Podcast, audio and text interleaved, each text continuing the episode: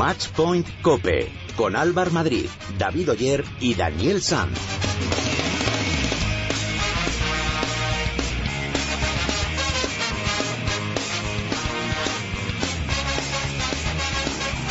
Hola, ¿qué tal? ¿Cómo estáis? Bienvenidos a vuestro programa especializado en tenis y en pádel de cope.es. Bienvenidos al capítulo 51 de Matchpoint Cope.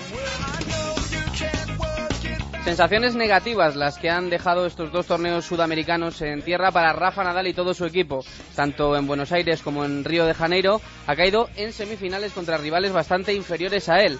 En Argentina lo hizo contra el austríaco y número 15 del ranking Dominic Thiem y en Brasil ante el uruguayo y número 27 del mundo Pablo Cuevas. Durante su carrera, Rafa había perdido solo tres semifinales en tierra batida y solo en una semana lo ha hecho en dos ocasiones. Esto habla del mal momento que está atravesando el tenista de Manacor.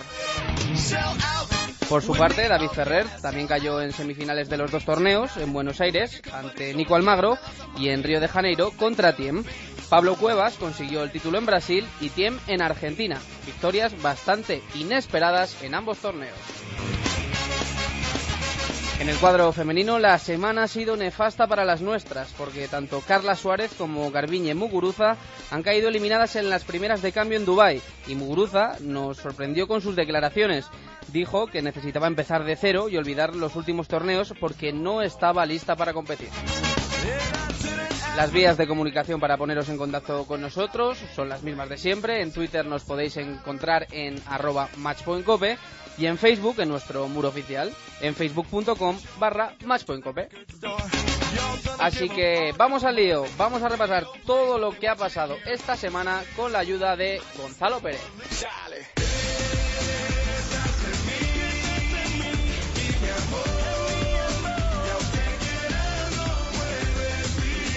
Comenzó la temporada en tierra batida con las esperanzas puestas en ver la evolución de Rafa Nadal tras su aparatosa caída en el Abierto de Australia, pero de momento ni rastro de esta mejoría. Nadal ha caído en semifinales de Río de Janeiro frente a Pablo Cuevas en tres sets y con síntomas de nerviosismo. No, just um. Perdí una oportunidad, es así.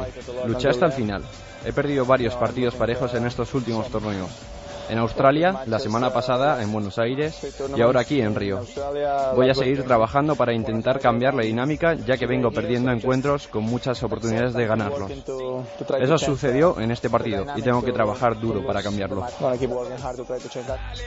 El uruguayo, verdugo de Nadal, se hizo con el título tras vencer al argentino Guido Pela en una disputada final por 6-4, 6-7 y 6-4. David Ferrer, por su parte, cayó en cuartos de final frente a Tiem por 2 7 a 0. Resultado sorprendente, pero el español se vio superado en todo momento. También hubo torneo en Marsella y se lo llevó el australiano Kyrgios, que estrena su palmarés al vencer en la final a Chile por 6-2 y 7-6. Y el torneo femenino de Dubái cayó en manos de la también italiana Errani que derrotó a Strikova por 6-0 y 6-2. Tanto Garbiñe Muguruza como Carla Suárez cayeron a las primeras de cambio. En el cuadro femenino tenemos a Serena Williams a punto de hacer historia porque lleva 157 semanas al frente del ranking WTA, por lo que adelanta Navratilova y solo le queda en el horizonte Steffi Graf, que estuvo nada más y nada menos que 186 semanas como número uno del mundo. Además, te cuento una anécdota protagonizada por Kyrgios, flamante campeón en Marsella, que fue convocado para la eliminatoria de Copa Davis de Australia vía Twitter por su capitán, por Leighton Hewitt. Eh, recordemos que Kyrgios se encontraba castigado sin ir convocado desde aquel rifirrafe que tuvo con Babrinka, con Kokinakis y la novia del suizo de por medio. Pues bien, un aficionado le preguntaba a través de Twitter al tenista si iría convocado y este le trasladó la pregunta a Leighton Hewitt, que contestó en tono desenfadado, por supuesto que irás. Como para decirle que no, al bueno de Leighton. Y hemos tenido competición internacional en badminton. Sí, se ha disputado esta semana el europeo por selecciones de badminton en Kazán y la victoria, la victoria tanto en categoría masculina como femenina ha sido para la gran potencia, para Dinamarca. La selección española femenina con Carolina Marina en la cabeza ha conseguido la medalla de bronce y se ha clasificado por primera vez en la historia para el Mundial y la masculina ha conseguido un meritorio noveno puesto.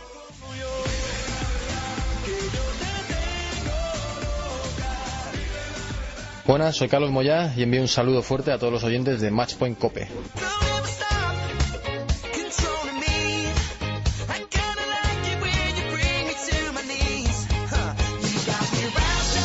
Tiempo para la opinión en el capítulo 50. Como siempre, ya está nuestro experto en tenis de la cadena COPE, Ángel García. Muy buenas, Angelito. Hola, muy buenas. Y también nos escucha el responsable de la información de tenis de ABC, Quique Yunta. Muy buenas, Quique. Hola, ¿qué tal?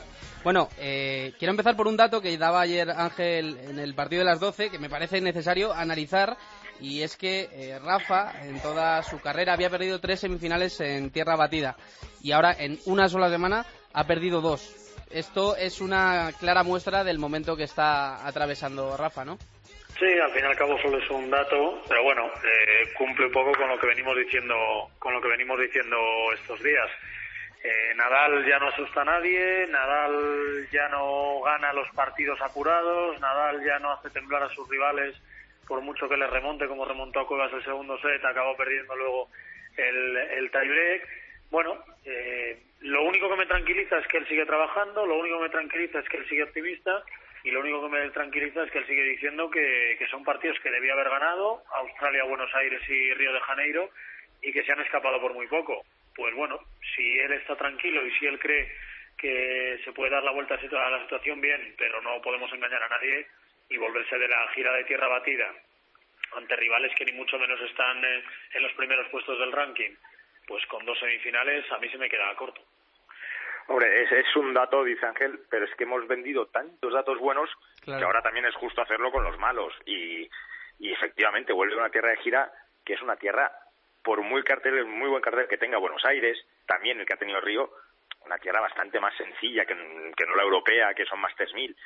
Ah, es muy decepcionante el, inicio de año y sobre todo mm, intuyendo que al final de 2015, pues Ángel, que era por ejemplo muy optimista con, con las letras de Nadal, eh, volvemos a borrar y creo que estamos, no sé lo que dirá Ángel, pero quizá en la N y parte de la A de la de la primera mm, sí, desde luego que ha perdido desde luego que ha perdido varias letras sí. Sí vamos y, y, había motivos reales ¿eh? yo sí que creo que había motivos reales como para pensar en una mejora evidente y sustancial después de un final de año bueno con victorias buenas como la de Copa de Maestros Amurra y a otros jugadores de nivel. Pero es que desde luego verle jugar en tierra verle sobre todo tan vulnerable en tierra porque aun ganando y lo decíamos justo antes de que empezara la gira en esta, en esta gira tenía mucho más que perder que, que ganar, porque él no tiene que demostrar tampoco nada en tierra batida, más que nada porque ya lo ha demostrado todo, pero cualquier resultado que no fuera bueno y sobre todo convenciendo iba a generar más sospechas y más dudas en su juego. Pues bien, Buenos Aires mal, Río de Janeiro mal, mmm, aun ganando partidos, pero tampoco es que ningún partido has notado o has visto que efectivamente esté cerca del tono esperado cerca de ese nivel tan tan tan arrollador con el que siempre había demostrado en tierra por lo tanto uf, ahora se te antoja complicado pensar en positivo por mucho que sea Rafa Nadal por mucho que siempre ha sido capaz de levantar el vuelo pero es que yo ahora veo el calendario veo al resto de rivales y es que todo lo que hemos vendido aquí los dos presentes Ángel y yo ese favoritismo que siempre se le concederá en Roland Garros y demás es que ahora mismo mmm, me cuesta mucho, me cuesta mucho pensar en, en, clave positiva. Sí, y si no muestra, digamos, esas señales de, recuperación ya ni en, ni en, tierra batida, ¿no? Que es su superficie por excelencia, vosotros como periodistas especializados, como expertos que sois de esto, ¿qué consejo le daríais a, a Rafa o al entorno de, de Rafa para mejorar esa situación? Es muy difícil darle un, darle un consejo a Rafa Nadal. Eh, bastante sabe el de tenis, bastante más que nosotros y de, y de cómo se encuentra y de su situación y demás. Eh, yo no, no, no sé, no sé qué consejo darle. Yo no veo lo del cambio de entrenador que dice la gente. Eh, Rafa es un jugador eh, muy hecho a sí mismo y a una forma muy concreta de jugar. Precisamente por eso ahora está pasando por este Via Crucis al intentar cambiar esa, esa forma de jugar. Pero sobre todo Rafa tiene, está rodeado de un equipo muy fiel, muy estable. No hay ningún tenista, casi ningún deportista que pueda decir que durante toda su carrera ha seguido con la misma gente, a excepción del, del fisioterapeuta que, bueno, que tuvo que cambiar por, por, razones que no vienen al caso. Eh, un equipo siempre fiel, siempre estable, no ha cambiado nada y como él dice, las causas están dentro y no fuera. Yo no veo que porque Andrea Gassi o en su día salvo de Carlos Moyá entrasen en el equipo de Rafa Nadal algo fuese a cambiar. Mi consejo, que siga disfrutando, que nos siga haciendo disfrutar y que cuando se canse de esto, cuando no quiera perder partidos siendo lo que ha sido, que se vaya a su casa, que, se lo eternamente, eternamente agradecidos estaremos y que disfrute de todo lo que se ha ganado, de fama, de honor, de títulos y, por qué no decirlo, también de dinero. Sí, sí. Hombre, es, verdad que, que, es un poco pretencioso el, el poder darle un consejo, pero eh, estoy con Ángel, es decir, no creo que un cambio de, de, entrenador o de rutinas en su día a día le vaya a proporcionar más éxito del que ya ha tenido, ni mucho menos. Pero a mí lo que más me, me sorprende, me choca un poco de este inicio de temporada es el discurso. Mm, me, se me antoja un poco pobre. Eh, hablar de mm, cuestión de puntos contra gente como Cuevas. A mí, se me antoja demasiado conformista, eso es verdad. O sea, tú, claro. de un partido así no le decir, eh, lo he podido ganar y hablar de suerte, y hablar de suerte. claro, y, y, Rafael lo que digo, es que, es que no, no es que hayas podido ganarlo, es que tienes que ganarlo. Y que se me entienda lo que digo, ¿eh? que aquí no se le puede obligar a ningún deportista ni a ganar ni a nada, y menos a este que lo ha ganado todo. Pero que siendo lo que eres, tenías que haberlo ganado, no es que pudieras claro. haberlo Claro que puedes, ¿cómo vas a poder ganar al número 45 del mundo? Sí, sí, no, está claro. Y hablando de suerte, no nos engañemos, tiene 14 grandes slams, pero Rafael Nadal ha tenido puntos de mucha suerte en su vida, en su carrera. Eh eh, ha tenido puntos de suerte, efectivamente las necesitas con Roger Federer en una final de Wimbledon, pero no con Pablo Cuevas en una semifinal de Río de Janeiro, una ATP500 contra un tenista que es del segundo o tercer escalón del circuito ATP, veterano, y al que le tienes que ganar sí o sí, sin evidentemente imponer la victoria. Pero le tienes que ganar y además le tienes que ganar bien, no por una cuestión de un tiebreak o de una línea en el último, no sé, en el último punto de partido. Le tienes que ganar porque eres mejor que él, porque tienes mucho más historial que él, porque es tu superficie y porque al final te llama Rafael Nadal y eres mejor tenista. Ahora, mm, este discurso, estas tres derrotas, a mí las tres derrotas que tienes, ¿verdad? Que Verdasco te puede ganar en un partido en lo que juega todo a palo, sí, pero a cinco sets, mm, primera ronda, uf, se me antoja pobre el, discurso y, y lo está repitiendo y nos quedamos también con eso, gente, pues eso, la gente que más cerca puede estar, Ángel que sabe de su entorno, y que dicen, sí, estoy trabajando muy bien. Ya, pero es que no vale, porque es que no está jugando bien a tenis. Claro, no se refleja luego en el, en el juego y en los partidos, que es al final lo que, lo que importa. Bueno, vamos a cambiar un poquito de, tercio. Quería preguntaros también por esas declaraciones de, de Garbiñe después de caer eliminada en Dubái, que decía textualmente, necesito empezar de cero, olvidar estos dos últimos torneos, a veces merece la pena parar, entrenar y volver fuerte en otros torneos. Si no estás al 100%, a veces es mejor no ir. No estoy lista para competir. Yo sigo diciendo lo que pensaba en su día. Yo sigo viendo que a Garbiñe le falta al lado alguien como Alejo Manquisidor. No entendí esa decisión y nunca la entenderé.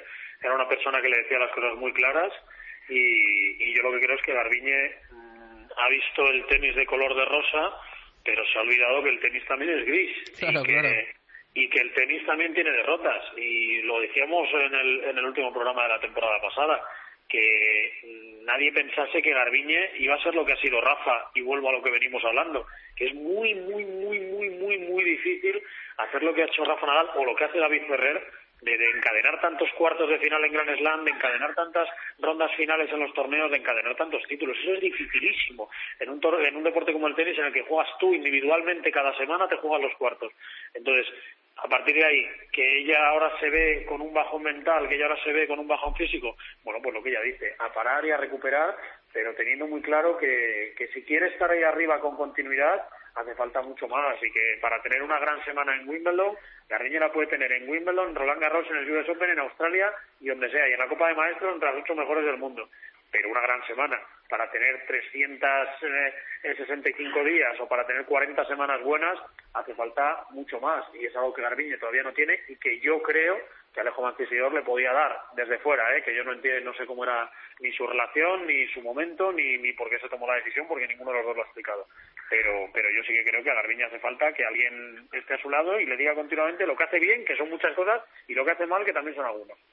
A mí me ha llegado muy pronto ¿no? esta reflexión, porque no hace tanto que hablábamos de mm, maravillas con la prudencia eh, oportuna, pero con, con una euforia hasta cierto punto lógica después del final de temporada y de esa Copa de Maestras.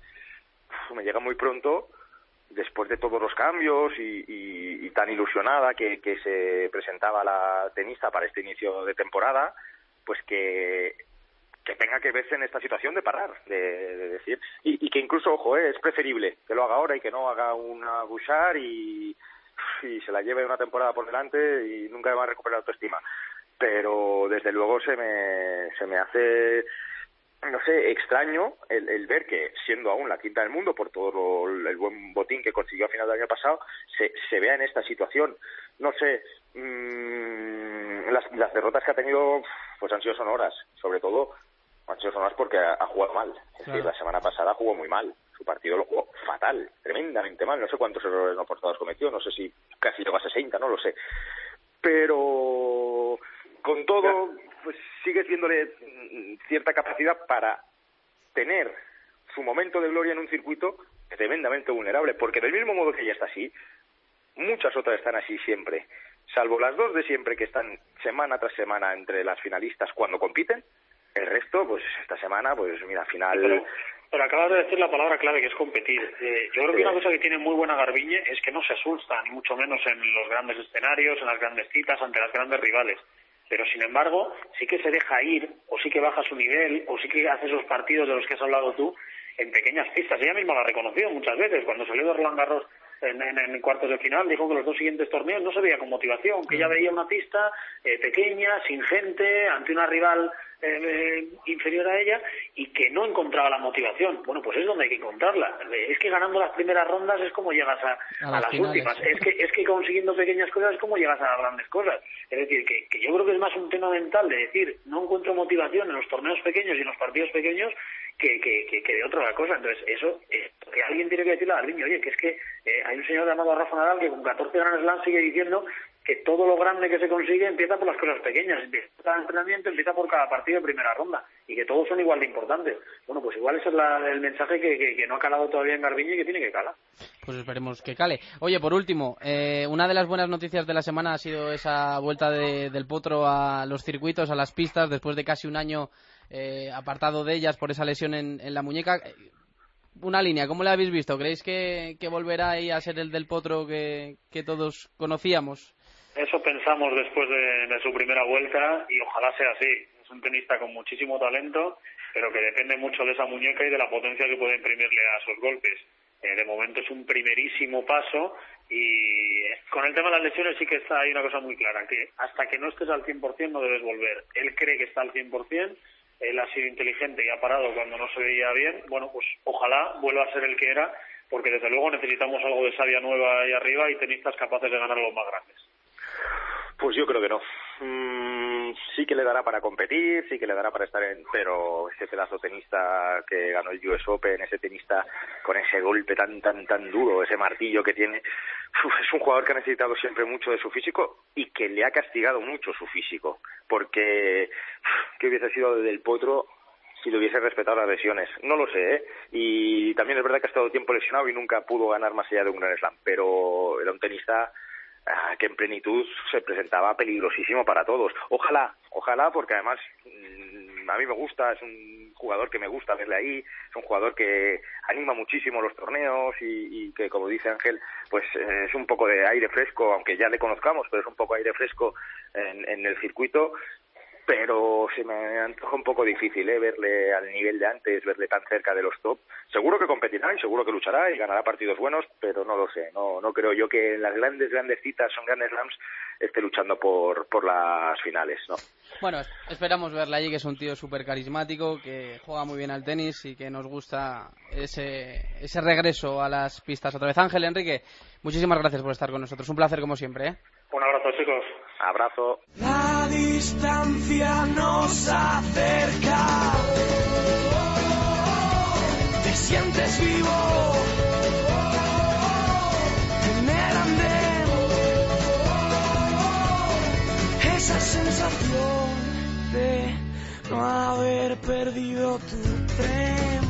Bueno, hoy Gonzalo nos va a acercar una historia de esas que gustan, de superación y de un tenista muy carismático y especial para todos los amantes de este deporte. Gonzalo, tú dirás. Sí, hoy vamos a hablar de un tenista que la semana pasada era el número 1041 del mundo. Sí, digo bien, pero cuando digamos el nombre no creo que sea nada desconocido incluso para el gran público. Juan Martín del Potro. You used to call me on my cell phone.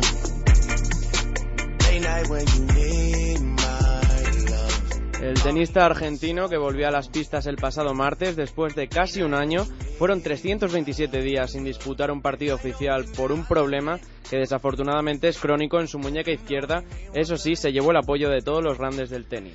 Un problema que le ha costado tres operaciones y que a pesar de su vuelta no ha dejado de molestarle. Aunque eso no ha evitado que el que fuera número 4 del mundo se estrenase con victoria en el ATP 250 de- del Rey Beach, que describiese así ese regreso a la competición. Eh, antes estaba acostumbrado a los nervios de una final, de, de mantener eh, el ranking, de estar dentro de los cinco primeros y ahora son los nervios de poder pisar una cancha nuevamente. Hoy la verdad que solo pido poder jugar eh, un partido, terminar sano y irme al hotel o a mi casa contento de que terminé bien y, y pueda pensar en el siguiente torneo. Creo que no, no estoy en condiciones de esperar un resultado ni pedirlo tampoco. Pues para no pedir un resultado se le dio bastante bien, una hora le bastó para deshacerse del norteamericano Denis Kudla y para mostrarse otra vez como el que era, un tenista con una derecha letal y un servicio que gana partidos. Pero a pesar de eso, él sigue sin llevarse bien con su muñeca izquierda. No, ya estamos peleados por completo. No, difícil amigarme, pero bueno, ahora me está dando una, una nueva oportunidad. Eh, me ha traído muchos dolores de cabeza, pero siempre encontré fuerza y energías para tratar de salir adelante. Recorrí un camino que no se lo deseo a nadie y, y fue muy muy difícil, hasta veces me sorprendo poder estar de nuevo en un torneo.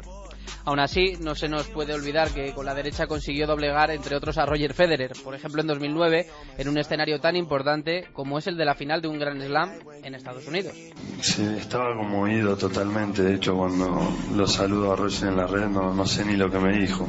Había tanto grito, tanta euforia que, que no entendía nada. Después intenté levantar los brazos y no tenía fuerza. Y cuando fui a saludar a Franco y a, mi gente también estaba muy emocionado y se te vienen millones de cosas a la cabeza. Una gesta esa de ganar a Federer y encima en una final que repetiría más adelante, tres años después en Basilea. Los españoles les recordaremos sobre todo esas dos finales que venció el conjunto español en la Davis, tanto en 2008 como en 2011. And I know she'll be the death of me, at least we'll both be numb. And she'll always get the best of me, the worst is yet to come. But at least we'll both be beautiful and stay forever young.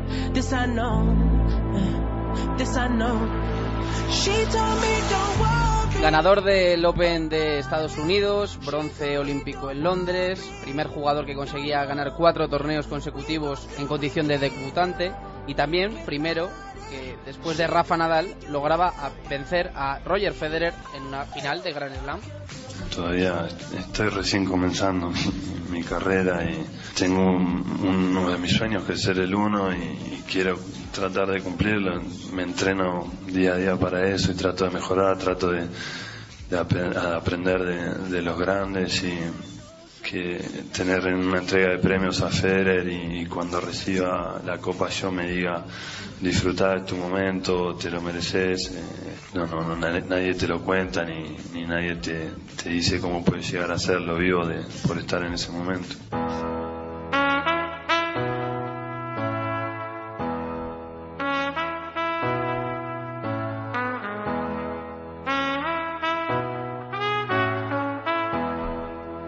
Auténtico ganador que ya está de vuelta y que seguro que si la muñeca le respeta consigue volver al puesto que le corresponde, Bueno, entre los mejores del tenis. Eso es, eso es. Esperemos que no vuelva a recaer de esos problemas en su muñeca y podamos seguir disfrutando de su tenis. Vamos con las redes.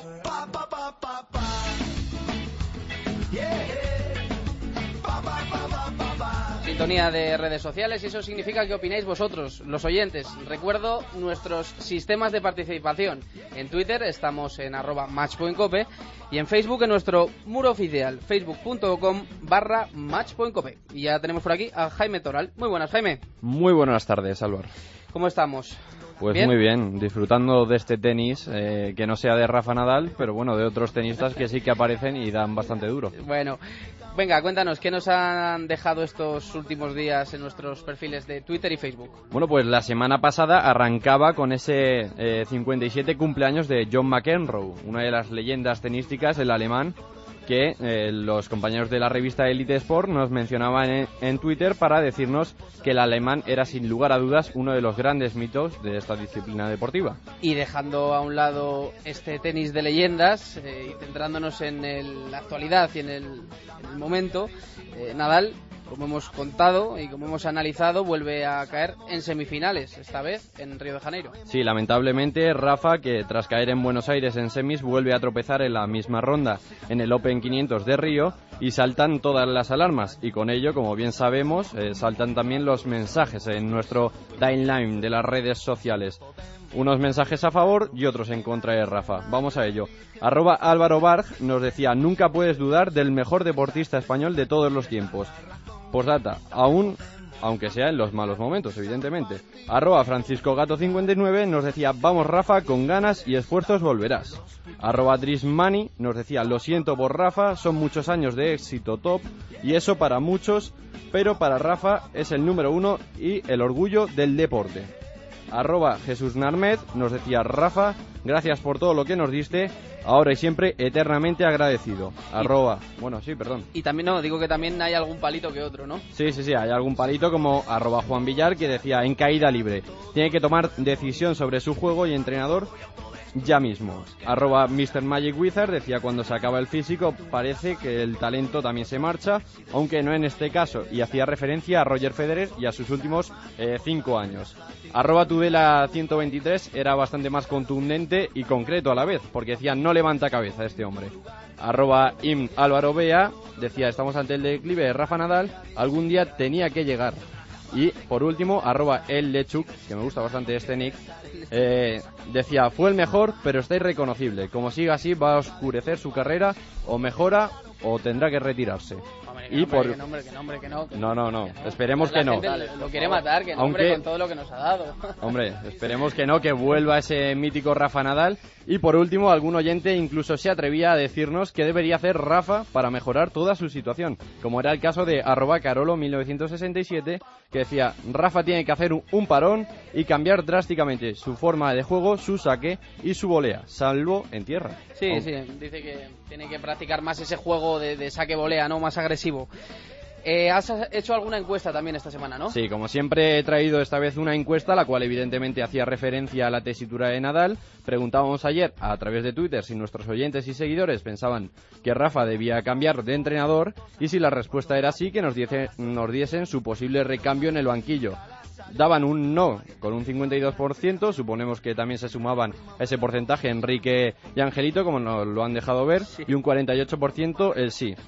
Y con ese sí, mm, varios mensajes nos llegaban como el de arroba Pedro Antonio BR que decía, aunque su tío debe seguir cerca de él, necesita aire fresco en su juego y en su mente. Alguien como Alex Correia podría ayudar. Alex Correia que ha sido premiado eh, por los premios de la ciudad de la raqueta, que estaremos esta tarde ahí Sí, eh, cubriéndolos. Arroba E EJB11 oficial decía Alex Correia o Carle- eh, Carlos Moya. Tiraba siempre, barría para lo nacional. Arroba Albarme17 tiraba esta vez para el lado americano y citaba a Andrea Gassi. Y por último, Óscar Borrás, entrenador alicantino, que ha entrenado a algún que otro compañero al que me he enfrentado yo, Sí. decía, yo me apunto, no me arrugo ante la dificultad que tiene. Pocos querrán cogerlo, pero yo me animo. Mira qué flor se ha tirado aquí, Jaime Gonzalo, sí, ¿qué te parece? eh? Como debe ser. Como debe ser, ¿no?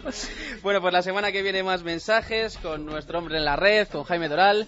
Nada, muchas gracias, Jaime, ¿eh? Nada, a vosotros. Nos vamos, Víctor.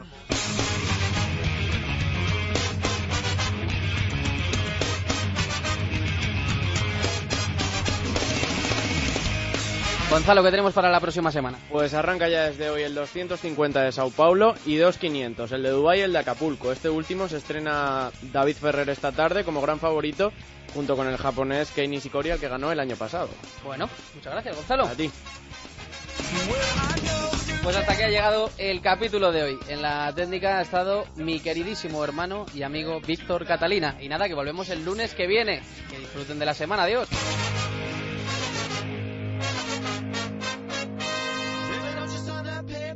She said. But I can't work in fast food all my life.